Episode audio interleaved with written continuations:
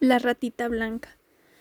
Había una vez el hada soberana de las cumbres invitó un día a todas las hadas de las nieves a una fiesta en su palacio. Todas acudieron envueltas en sus capas de armiño y guiando sus carrozas de escarcha. Sin embargo, una de ellas, Alba, al oír llorar a unos niños que vivían en una solitaria cabaña, se detuvo en el camino. El hada entró en la pobre casa. Ella encendió la chimenea. Los niños, calentándose junto a las llamas, le contaron que sus padres habían ido a trabajar a la ciudad y mientras tanto se morían de frío y miedo. Me quedaré con vosotros hasta que vuestros padres regresen, prometió la hada y así lo hizo. Pero a la hora de marcharse, nerviosa por el castigo que podía imponerle su soberana por la tardanza, olvidó la varita mágica en el interior de la cabaña. El hada de las cumbres miró con enojo a Alba. No solo te presentas tarde, sino que además lo haces sin tu varita.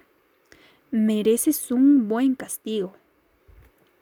Las demás hadas defendieron a su compañera en desgracia. Sabemos que Alba no ha llegado temprano y ha olvidado su varita.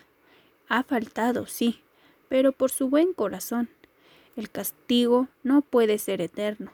Te pedimos que el castigo solo dure cien años, durante los cuales vagará por el mundo convertida en una ratita blanca.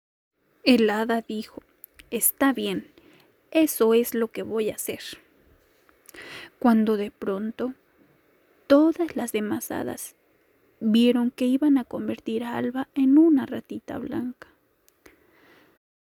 Ellas estaban muy asustadas y Alba también, cuando de pronto se escuchó el sonido de su varita mágica.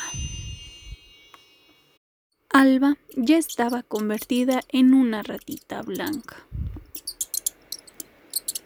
Así que si ves por casualidad a una ratita muy linda y de blancura deslumbrante, sabes que es Alba, nuestra hadita, que todavía no ha cumplido su castigo.